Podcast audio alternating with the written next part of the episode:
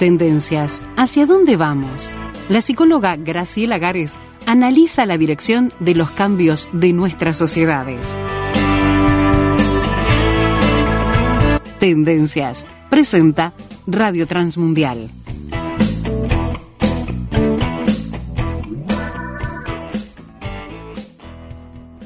¡Todos contamos con usted! Entendido.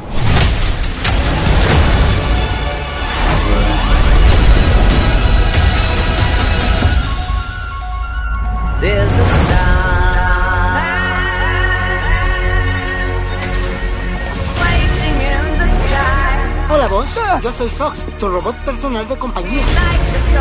¡Nos está persiguiendo un. un robot gigante! waiting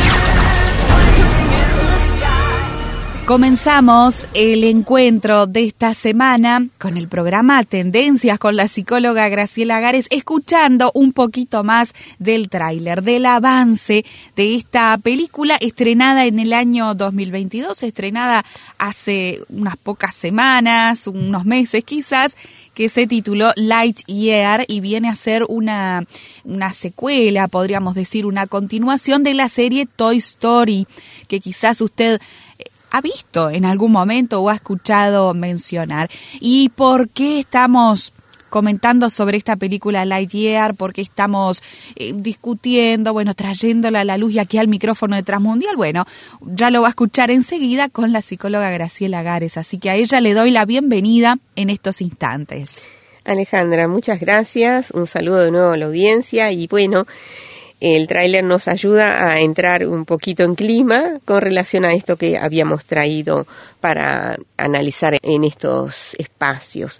En cómo desde el cine se está produciendo un- la llegada de un mensaje eh, muy este, yo diría controversial todavía para la cultura nuestra, son cosas que eh, todo esto de en una nueva conceptualización del ser humano, la identidad sexual, su condición de varón, su condición de mujer, eh, la intento de asimilar nuevas propuestas como la homosexualidad, todo esto es algo que todavía está en debate y en discusión, si bien se nos ha eh, este, instado a ser tolerantes, a ser amplios de criterio, todavía en la cultura tradicional nuestra todavía eh, todavía conservamos a nivel de Occidente y a nivel de, de- de Uruguay como país, como nación, todavía conservamos eh, parte de los resistencia. Claro, porque tenemos esos valores eh, judeocristianos como constitutivos de nuestra cultura, ¿verdad? Claro, claro. A nivel de todo adulto eh, mayor de 50, 60 años, todos hemos sido formados, formados en una cultura que tenía como base esos principios, aún para aquellas personas que, se, que no se identifiquen con una religión, todos tenemos eh, de alguna manera la, la, la percepción, hemos convivido, nos hemos, eh, hemos crecido dentro de un ambiente donde determinados principios que son propios del cristianismo eh, son principios como de orden social y que nos, que nos han hecho han hecho que nuestra cultura tuviera determinados parámetros de los cuales, en los cuales, sobre los cuales este, basarnos. Y bueno, eh, entonces todo esta, mm, toda esta siembra de nuevos conceptos que nos ha traído la ideología de género todavía no están totalmente asimilados, si bien eh, hay generaciones nuevas se han plegado quizás sin discutirlo mucho, pero bueno, Uruguay es un país envejecido, así que todavía hay bastante de ese buen sedimento que nos dejó la cultura judeocristiana. Y eh, bueno, ahora el tema es que ya, eh, ya no solo eh, a través de la educación se está tratando de llegar a las mentes infantiles, a sembrar en ellos estos nuevos valores que todavía no hemos asimilado y que muchos no vamos a asimilar, eh, sino que también se está utilizando el espacio del arte, que es un espacio que nosotros decimos placentero, un, eh, un espacio de, experiencias muy gratificantes para el ser humano, y allí mismo eh, están apareciendo estos planteos para las mentes infantiles. Bueno, eh, decíamos que en, en toda la cultura musulmana ha reaccionado automáticamente y rápidamente y la cultura judeocristiana eh, quizás está con una reacción eh, un poquito enlentecida, un poquito eh, que marca menos presencia en la sociedad, pero bueno, sabemos que gracias a Dios, eh, como en las épocas del profeta Elías, eh, Dios tiene eh, sus siete mil que no han doblado sus rodillas y que no, no han aceptado estas eh, nuevas ideas que contravienen los principios de la creación de Dios y que no lo vamos a aceptar. El asunto es, bueno, cómo nos posicionamos frente a este embate que ahora va contra estas mentes que nosotros decíamos las mentes infantiles que aún no tienen eh, un juicio desarrollado, un sistema de valores maduro como para discriminar lo bueno de lo malo y decíamos en el espacio anterior los papás están llamados a un gran desafío para saber bueno cómo eh, están enfrentados a un gran dilema Claro. para saber cómo eh, criar hijos en esta cultura en este momento.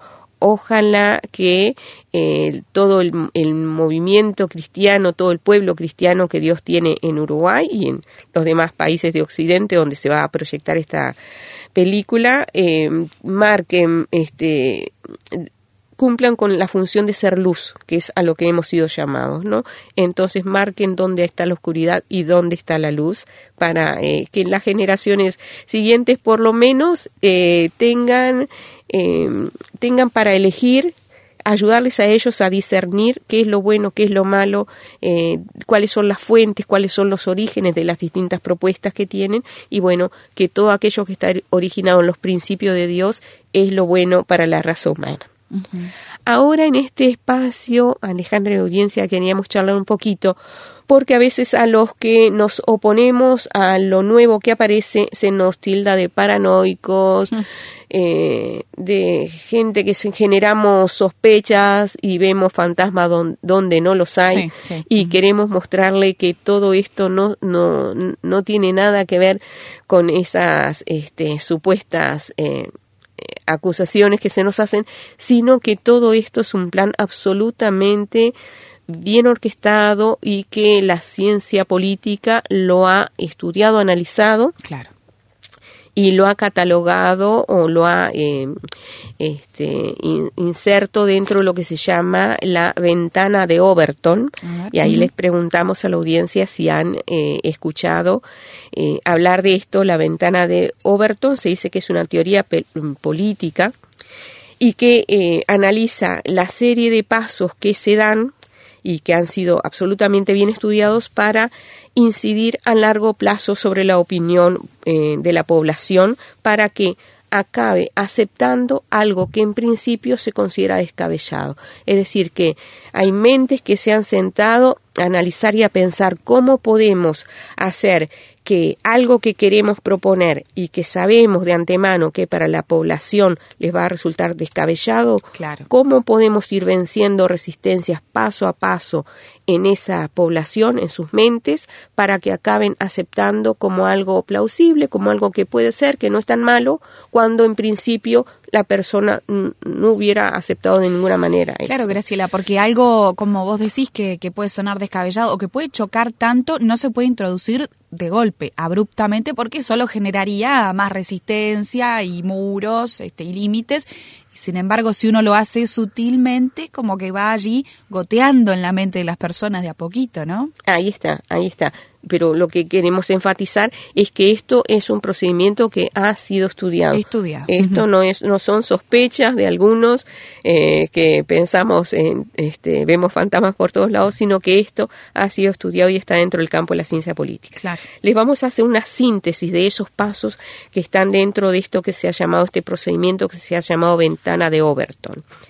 el primer paso es apunta a eliminar el tabú que puede existir con relación a alguna práctica o alguna conducta que se desea naturalizar y bueno, ¿cómo se va a hacer? Bueno, tratando de flexibilizar conceptos.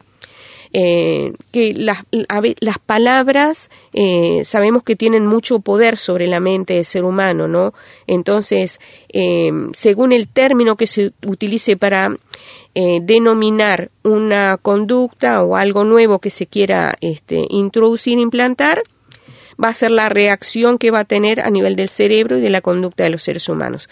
Si yo utilizo términos flexibles, términos que han sido como alivianados en su carga, para la mente humana eh, se van a, a levantar menos murallas de defensa contra eso.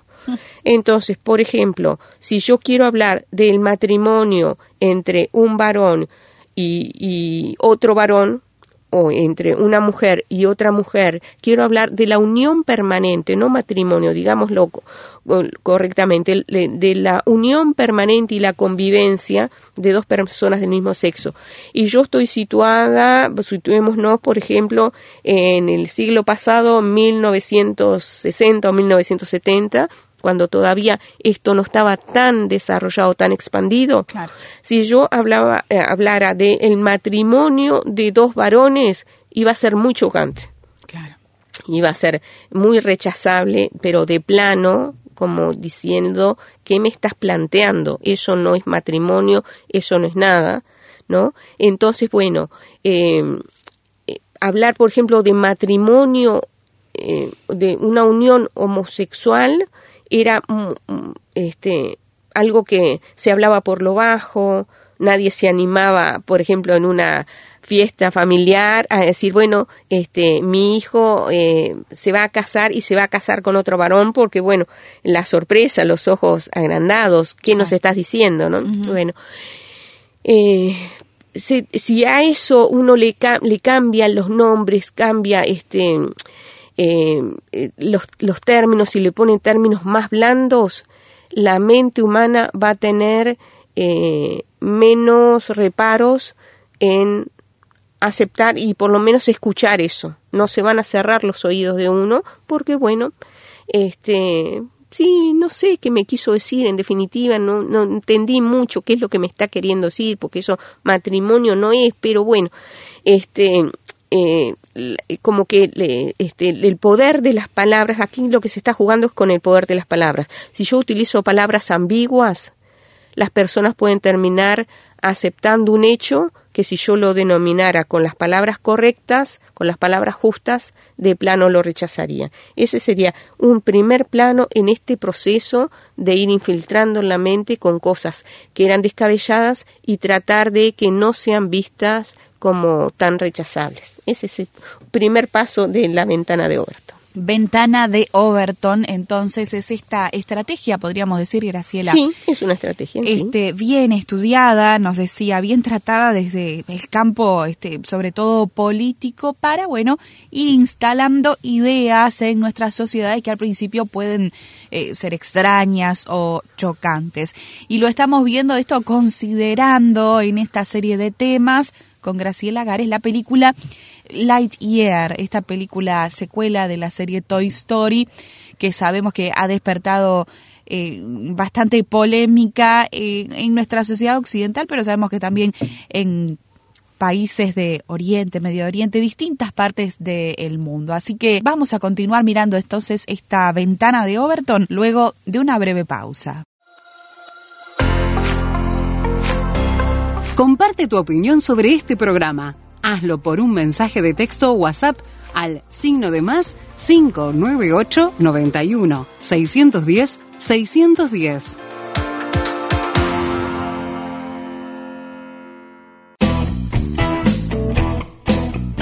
Estás escuchando Tendencias, análisis de actualidad con la psicóloga Graciela Gares.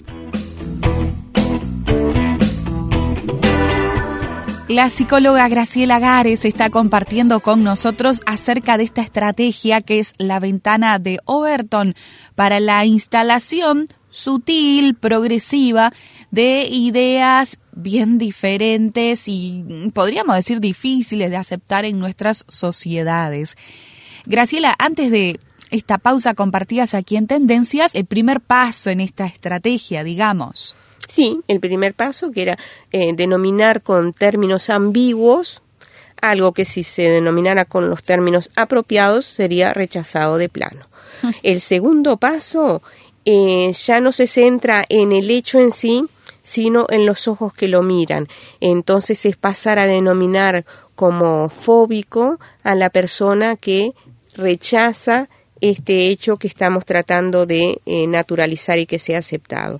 Entonces, bueno, allí van a aparecer eh, que se, como que se cataloga a todo aquel que se oponga al concepto que se desea imponer, bueno, va a ser catalogado como fóbico. Nosotros tenemos eh, conocidos, bueno, el término homofóbico a toda aquella persona que no acepte la conducta gay o la conducta lesbiana. Es decir, que el, el foco de trabajo, la segunda estrategia, es ir contra la mirada de aquellas personas contra aquellas mentes que eh, no aceptan esto que estamos queriendo imponer, vamos a vencer la resistencia como de una manera intimidatoria. A nadie le gusta ser catalogado como homofóbico como este, eh, este persona que rechaza a los demás. Así que bueno ahí bajamos un poquito más las resistencias. En tercer paso es eh, presentar como sensato, como lógico, como bueno, algo que antes eh, las personas consideraban inaceptables, ¿no? Entonces, ¿cómo se hace eso? Bueno, diciendo, eh, pasando la nueva conducta que es reprobable en principio, bueno, pasándola a eh, una perspectiva de derechos. Las personas tienen derechos cuando nos dicen frente a una pareja de dos hombres que quieren eh, desarrollar una vida juntos, una convivencia, bueno, si ellos se aman, ¿cómo no pueden tener el derecho, en base a este principio del amor, de convivir juntos? Esto es un derecho. Entonces, bueno, se pasa a la perspectiva de derecho y quién se anima a ir contra los derechos del otro. Hmm, en una sociedad que se caracteriza como sociedades democráticas por esto de eh, respetar todos los derechos, ¿no? Y bueno, y se llega al cuarto paso, donde se intenta eh, promover como popular esta conducta, que en principio es una conducta de algunos grupos, muchas veces minoritarios en la sociedad, pero bueno, se va a intentar que eh, esto sea eh, popularizado. ¿Cómo se populariza? Y acá entra el arte. Ellos han visto que si se apela a las manifestaciones artísticas, como puede ser el cine, eh, nosotros ahora estábamos analizando una producción de Disney, pero todo lo que produce Netflix, eh, todo lo que promueve Netflix tiene mucho de, de uso de vehículo, el arte utilizado como vehículo para eh, eh, transmitir determinados principios y otros medios audiovisuales que puedan a los que las personas puedan acceder a través de YouTube o lo que sea. Y eh, que van a hacer cualquiera de estas eh, manifestaciones artísticas van a integrar en sus producciones conductas de esta naturaleza.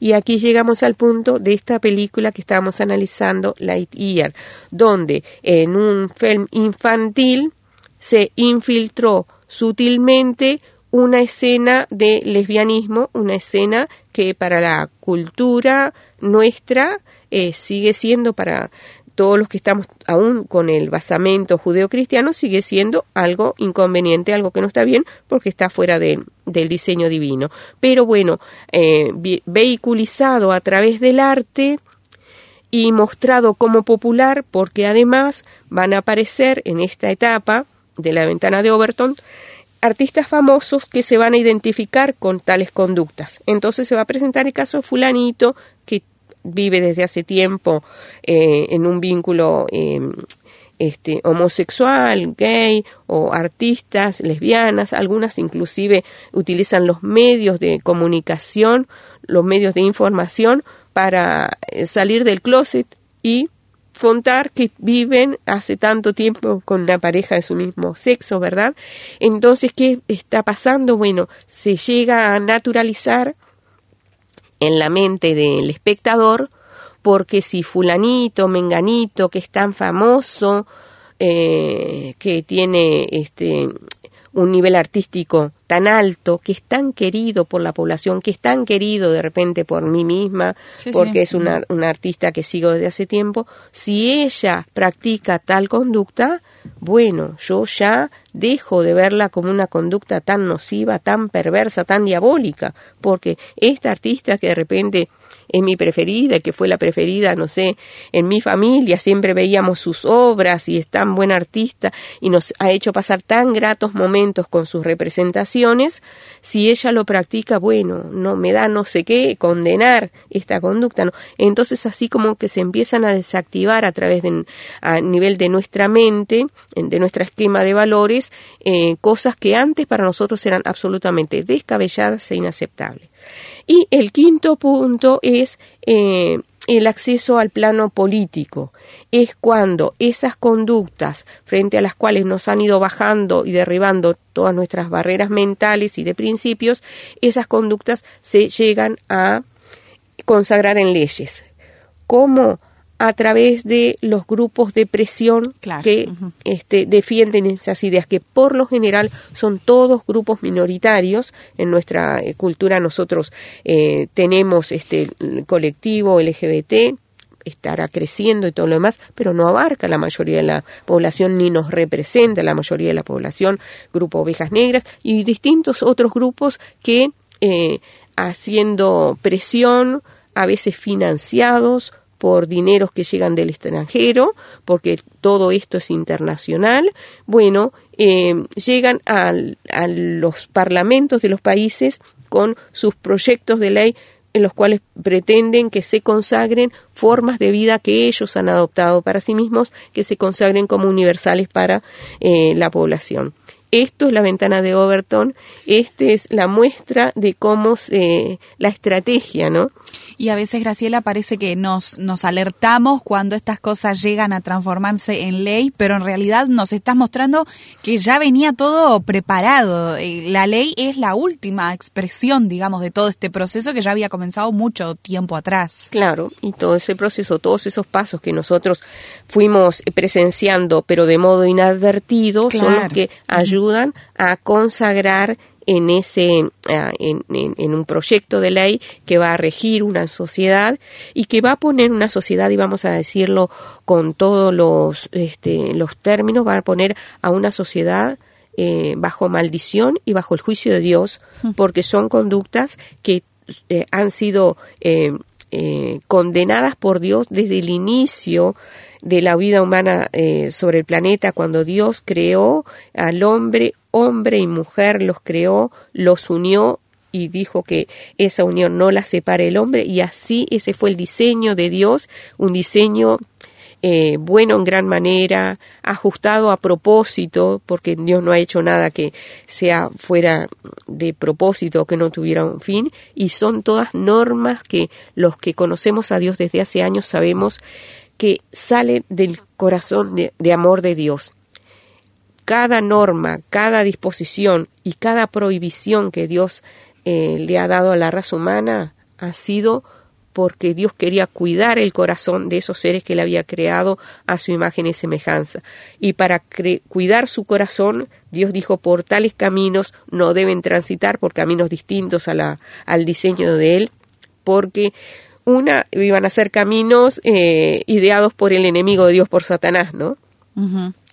Y por otro lado iban a ser caminos que bueno que si se oponían al, diseño de Dios todo lo que se oponga al diseño de Dios va a fracasar no entonces nosotros considerando esto de la ventana de Overton tenemos que eh, remitirnos a ese versículo bíblico que dice bueno que en cuanto a de dónde sale todo esto, todo esto es diseño del enemigo y tenemos que estar parados en esto de eh, no ignorar sus maquinaciones. Eh, todo este estas estrategias, como tú las denominabas correctamente, son diseño del enemigo, son maquinaciones del enemigo. ¿Para qué? Y simplemente porque desea la infelicidad de la raza humana, porque cada uno de nosotros somos diseño de Dios, somos hechos a su imagen y semejanza, y así como Satanás odia a Dios, nos odia a nosotros porque llevamos su imagen y lo que desea es nuestra destrucción, ¿verdad? Un mal final para nosotros.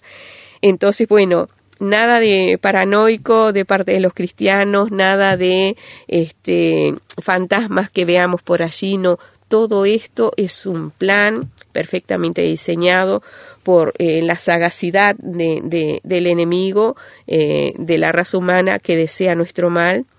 Y bueno, la responsabilidad, una vez que nosotros veamos estas cosas claras, de ponernos en guardia, ponernos en vigilancia, de decidir ponernos, identificarnos con Dios y ponernos de su lado, de estar dentro de aquellos cien de mil que no doblan sus rodillas ante las maquinaciones de, del enemigo y que seguimos afirmando que el diseño de Dios para la raza humana sigue siendo eh, bueno en gran manera y que salió de un corazón de amor de Dios y que es lo que nos protege como sociedad, ¿no?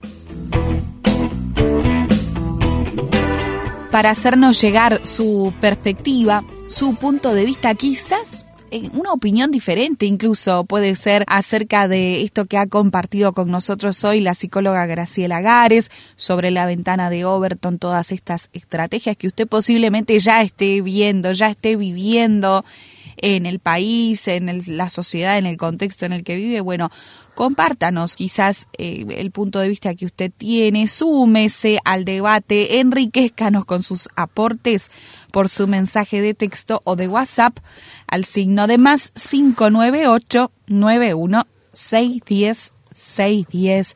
Como siempre va a ser muy bueno que usted opine desde dentro del Uruguay y también desde el exterior. Cualquier parte del mundo, su mensaje nos llega por el signo de más 598 91610610 610. Y este tema, en forma escrita, como artículo y las charlas, están disponibles en nuestro sitio en internet, que es rtmuruguay.org rtmuruguay.org y las charlas en su forma de audio para que usted las vuelva a escuchar cuando lo desee en nuestro canal de Spotify, que es Radio Transmundial Uruguay. Graciela, muchas gracias por compartir con nosotros este tiempo, este tema, por eh, despertar allí las alertas para, bueno, estar más atentos al mundo, a los productos culturales y artísticos que nos rodean y lo que ellos nos están transmitiendo. Tal cual, tal cual. Estemos vigilantes frente a estas contaminaciones y que, bueno, sigamos disfrutando de esa beta artística que Dios ha puesto en nosotros y que se manifiesta en el arte, pero no dejemos eh, en el camino nuestros valores cristianos. Hasta la próxima. Hasta la próxima. Hasta aquí escuchaste Tendencias. Una producción de Radio Transmundial.